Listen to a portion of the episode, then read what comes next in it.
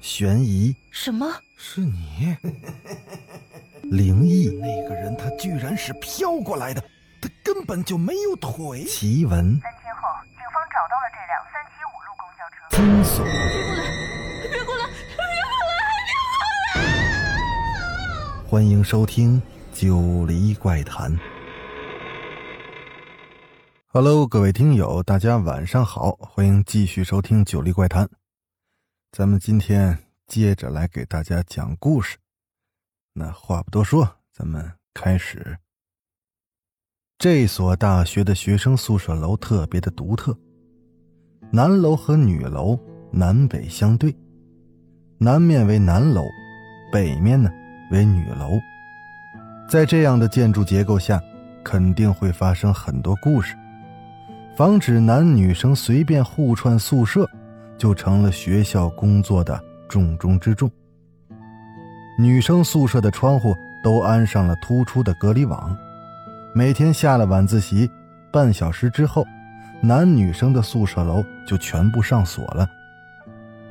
苏北的宿舍在四楼，因为他已经升入了大四，对面四楼的女生宿舍也是他们班的，自己暗恋三年的高阳阳就在那个宿舍。他每天晚上都遐想着高阳阳在宿舍里的一举一动，夜深人静时，遐想变成了行动。苏北轻轻的爬了起来，他踮着脚来到了北窗前，他拿出了早就准备好的夜视望远镜，这是他省吃俭用三个月才在网上淘来的。他看到，透过斑驳的防盗网影。他看到了高阳阳的睡相，刚开学正值夏末，窗帘都没有拉严，为的就是开着窗能进些凉风。炎热的气温凭着宿舍里的很小的壁扇，那根本是无法驱逐的。高阳阳什么都没干，只穿着内衣平躺在上铺。宿舍里其他几个女生也是一样，只是姿势不同而已，有蜷着身子的。有大字型的，尤其是胖丫，那流哈喇子流了一枕头。只有高阳阳的睡相是最美的，仰卧着，均匀的呼吸带着胸脯有节奏的起伏着，简直就是睡美人。突然，一双干枯的手映入了苏北的眼帘。没错有一双手。正扒着防盗网上的铁条，苏北连忙向下看去，他想知道这是谁这么大的胆子，竟然爬上了四楼去偷窥女生宿舍。当镜头向下移动之后，他竟不由自主的扔掉了望远镜，这啪的一声，望远镜落在了坚硬的水泥地面上。宿舍里其他的舍友都被惊醒了，抬着头诧异的寻找声音的来源。苏北飞快的将望远镜踢进床下。呃，弟兄们，呃，对不起啊，我想去厕所，黑灯瞎火的踢倒了暖水瓶了。说着就假装去扶窗台下的暖水瓶。大家都是睡眼朦胧，听他这么一说，便重新的躺下。只有张全还有些不满。嗨，你该不会是做贼心虚吧你啊？说完后。就翻了个身，头向着里，似乎又重新睡去了。苏北并没有往心里去，张全向来是不阴不阳的，经常无中生有的奚落别人。这时，苏北感到了一阵强烈的尿意，大概是被刚才恐怖的一幕给吓的。他轻轻的从舍友们的床边走过，生怕又惊扰了他们。当他开门时，不由自主的看了一眼门旁边那个空着的床铺，那是自己最好的朋友赵亮的位置。在厕所里，苏北细致的回忆着刚才那一幕。为什么手的下面没有人呢？只有细细的手臂，那断口整齐，仿佛就像是被锋利的斧子砍的一样。难道这是自己眼花了？应该吧。这几天晚上他总在偷窥高阳阳，根本就没休息好，眼睛产生错觉那也不是没有可能。想罢之后，他便释然了。白天苏北根本就没心思听课，高阳阳始终没有明确答复自己的追求。如果说以前因为有赵亮和自己争，可现在赵亮已经死了，只剩下自己对高阳阳最真心。而且苏北认为自己绝对有这个资格，尽管他家境一般，可自己上进，大学里每年都能拿到奖学金，毕业后找到一个好工作应该也不太难。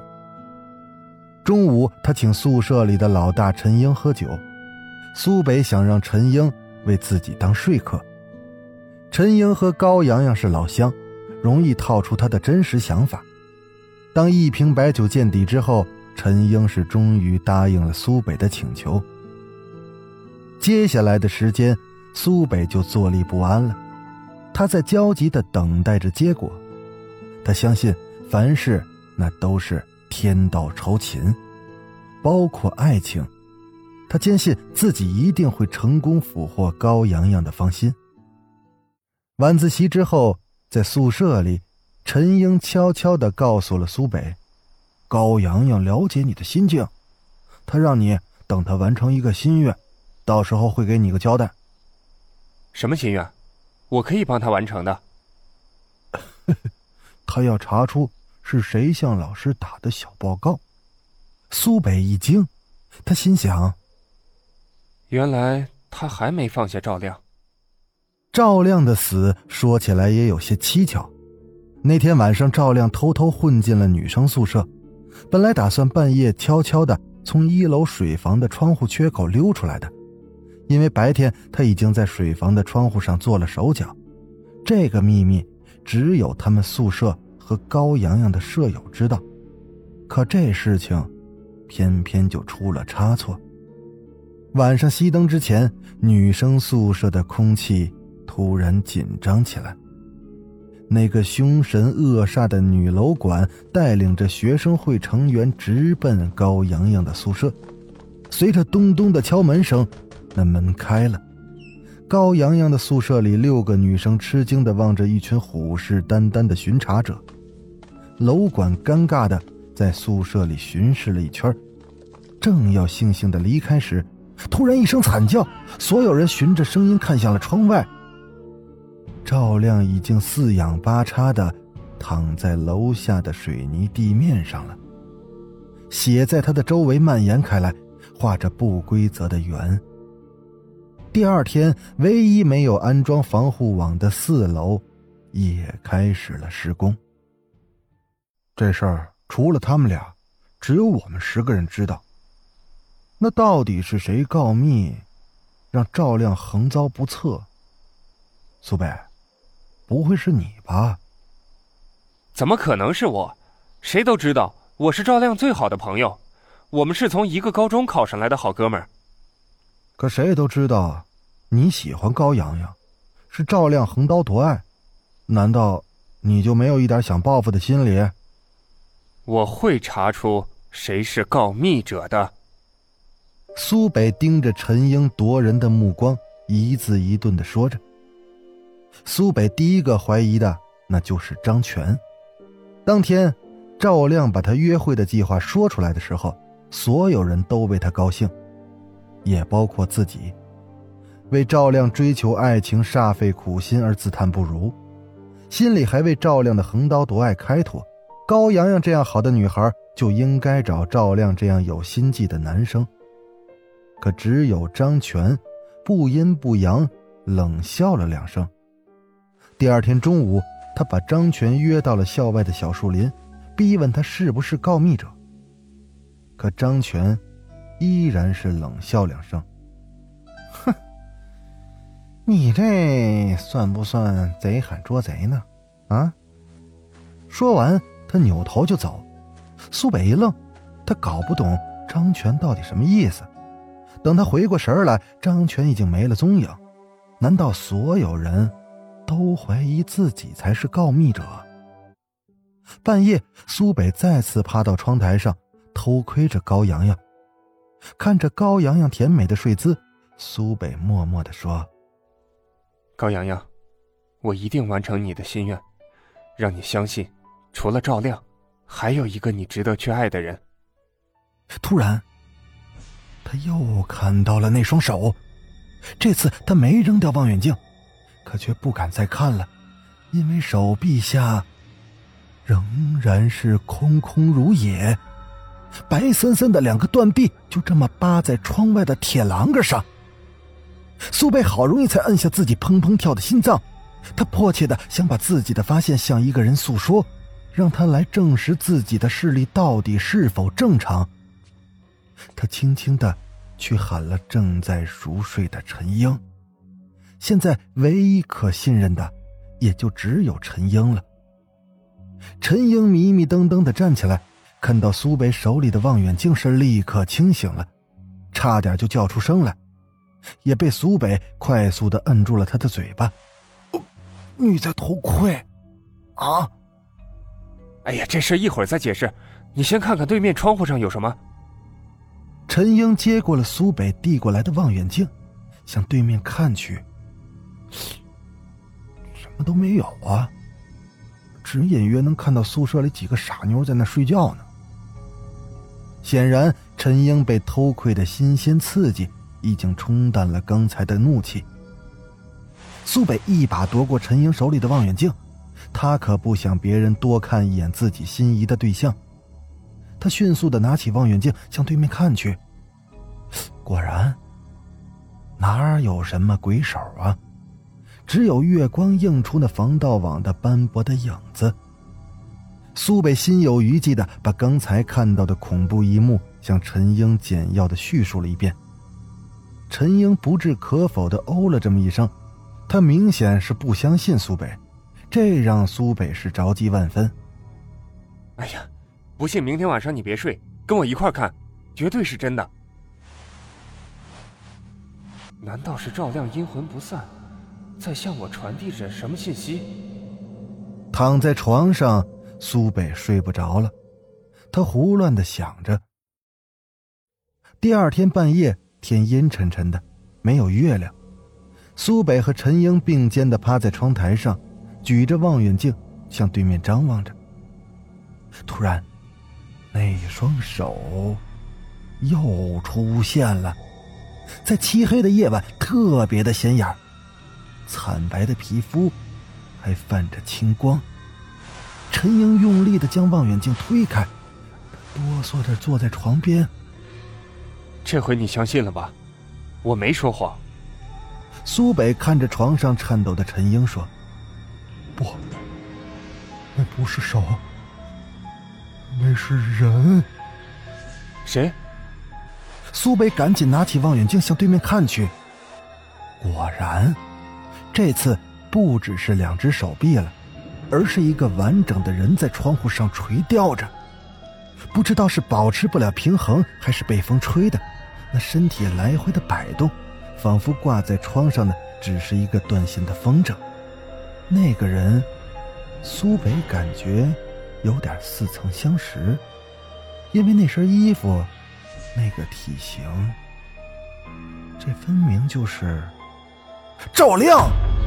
突然，垂吊着的人的头向这边扭了过来，那个人脸上的五官根本就无法看清楚。那鲜红的血布满了整张脸，只有那忧郁的眼神，仿佛要刺透望远镜后面的苏北。苏北赶紧扭过身，飞快地抱住了仍在惊恐的陈英，他小声地惊叫着。两个人互相都被对方的恐惧感染着，只剩下大口的喘气和无助的颤抖。难道是赵亮回来了？他放不下高阳阳，或者说……他要找那个告密者报仇吗？几分钟之后，苏北首先镇定下来。世上真有鬼？不会我们俩都眼花了吧？说完，他重新拿起了望远镜，大着胆子向对面望去。可哪有什么鬼影啊？安静的，空空荡荡的。就只有窗的栏杆，尽管苏北他们两个一致认为是眼花了，可那心里的恐惧却怎么都驱赶不走。就这样，他们相互依偎着，到了天明。到底谁是告密者？不管是不是赵亮回来复仇，我也要找到这个伪君子。苏北经过了一夜的思想斗争，他不再害怕了。他坚定的对陈英说着：“还有这个必要吗？人都死了，这是我们都不想面对的。那个告密者会比我们两个更害怕。你不会为高阳阳赌气的话当真了吧？”“，那个告密者会比我们俩更害怕。如果他看到我们看到的那一幕，肯定会露出马脚的。不为高阳阳，也为死去的朋友。”今天晚上谁也不许睡觉。晚上，苏北抱着自己被人说成偷窥狂的代价，向全宿舍的人说出了头天晚上的恐怖一幕。其他两个舍友陆云飞和杨杰都非常惊奇和好奇，愉快的答应，嘴里还取笑着苏北不应该这么好的事儿自己独自享受。苏北不屑于跟他们俩争论，他俩本来就是。吃凉不管酸的主，他关注的是张全的反应。果然，张全仍然是不阴不阳的。哼，没事找事儿，我是不会掺和你们这些糗事的。不行，谁也不能置身事外。苏北哪会放过这次检验张全心理的机会呢？他硬拉着张全来到了窗边。张全拗不过苏北的死缠烂打，也只得坐在窗边的床上。一整晚，望远镜在陆云飞和杨杰之间是来回的轮换着，边看还边坏笑着说一些不入耳的话。即使已经到了午夜，也没见他俩有什么异样，似乎是没什么事发生，害得苏北和陈英是一直提心吊胆，心里紧张。张全则靠在床边打起了呼噜。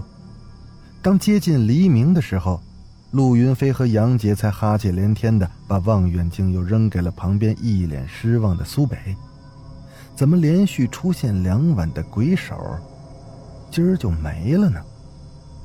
张全仿佛看出了苏北的疑惑。心里有鬼的人，才会看见鬼呢。光明磊落的人，那永远都是阳光。哼。你还是赶紧为自己的行为赎罪吧！啊！这时，初升的太阳把两个楼间的空地照的是一片光明。我又没做亏心事。苏北心想，尽管自己也深爱着高阳阳，可苏北自认为心胸坦荡，从没有因为吃醋而疏远赵亮。当初赵亮去女生宿舍楼和高阳阳约会。苏北还给他发了一条祝福他俩的短信呢，一定是赵亮让自己替他去找那个告密者，这才让他一次次的看到鬼手。他暗下决心，一定要查清此事。几次对张全的试探，苏北基本排除了他的嫌疑。再说陆云飞和杨杰呢，那根本就是事不关己的态度，肯定也不是他们。那还有谁呢？难道？不会吧！老大陈英是复读后考上的大学，比他们几个都大，所以总是以长者自居，而且也是以兄长的标准做的。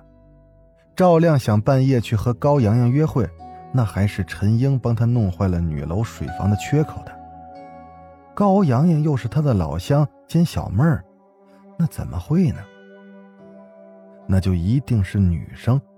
是高阳阳的舍友们。中午，校外的小树林里，阳光从树叶的缝隙洒在高阳阳的脸上，是那么的明媚，可眉间露出的表情又是那么的忧郁。他静静的听着苏北的诉说，没有丝毫的表情。苏北要高阳阳配合去试探试探他的舍友们，看看有谁有告密者的嫌疑。苏北满心期盼高阳阳的笑脸，因为他是让高阳阳明白他还有可依赖的人。可他看到的却仍是高阳阳那沉默的表情，听到的也是淡淡的话语。不可能，我的姐妹都是好人，没有一个像你们。我们，高阳阳知道谁是告密者，在考验我的能力。看着高阳阳远去的背影，苏北陷入了深深的困惑。又是一个漆黑的夜晚，苏北躺在床上，他没有心情偷窥了。他在回忆着这几天发生的事儿，他感觉自己就是庸人自扰。陈英说的对，事情已然发生了，这是谁都不愿看到的现实。那个告密者良心也会一辈子不得安宁。太阳还会每天升起，未来的日子还很漫长，就让自己慢慢的从心里淡忘吧。高阳阳是个好姑娘，但愿她能从阴影中解脱出来。手，鬼手！突然，靠窗的陈英惶恐的喊着，宿舍里所有人都被他瘆人的喊声给叫醒了。循着他的手指看去，一双干枯的惨白的手，扒在了他们宿舍的窗台上。而且还在随风晃动，似乎是想往窗户里面爬。那黑暗中，一丝阴冷的声音，断断续续的飘了进来。我要报仇，我回来了，要报仇。呃，我不是故意的。我真的不是故意的，我不知道会这么严重。所有人都惊呆了，疑惑的看着陈英。哦，对不起，赵亮，你饶了我吧，我他妈每天都做噩梦。原来是你，是你告的密，你是害死赵亮的凶手。苏北快步的走上前，双手紧紧的揪住了陈英的脖领。他现在根本就顾不得窗台上到底是什么东西，他的心里只有愤怒。陈英用力的将苏北推倒在地上。是，是，是我搞的密。你们都只顾着自己的感受，可你们谁想过我的心情？大伙都被这突如其来的真相给搞糊涂了，都愣愣的看着陈英。陈英满眼血丝，额头上的青筋鼓得像要爆裂一样。我也好喜欢高阳呀，可我没有赵亮长得帅，也没有你苏北学习好。难道，难道我就只配看着别人幸福？难道我就不能追求幸福吗？发生这样的事儿，我也不想。可谁知道赵亮会冒险爬出窗外？谁又知道他那么没有耐力，摔下去了？大家听完陈英的哭诉，这才明白事情的真相。陈英也在暗恋高阳阳，只是隐藏的比苏北还要深，别人都不知道。当赵亮想要半夜去女生宿舍约会时，陈英想到了一个一石二鸟的损招，那就是向楼管告密，然后嫁祸给苏北。这样，赵亮因为严重违反学校纪律，很可能被劝退；而苏北被人诬陷告密，高阳阳也会恨他一辈子。这样，自己就没有了竞争对手。这时，张全却鼓起掌来：“嘿呦，精彩！真是他妈精彩呀！害人害己的妙计！”呵呵呵边说着，边冷笑的走到了窗前。他把手伸向了窗外，将那双枯手拿了进来。大家这才看清楚，原来这只是两只模特的手。只是在手臂空心上安上了遥控装置，里面还有一个播放器。原来鬼手的事件是张全和高阳阳设计的，要引蛇出洞，让告密者自动现身。当初听到赵亮半夜要去女生宿舍时，张全就曾单独找到过赵亮，劝他别去，因为太过危险，一旦学校发现，肯定会被开除或劝退的。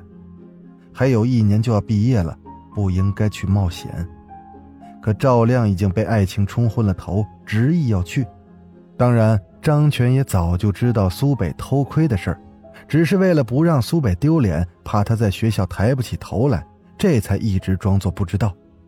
赵亮的事情发生后，张全便找到了高阳阳，他俩都怀疑是苏北告的密，所以一起商量出了这个办法，要让苏北永远良心不安。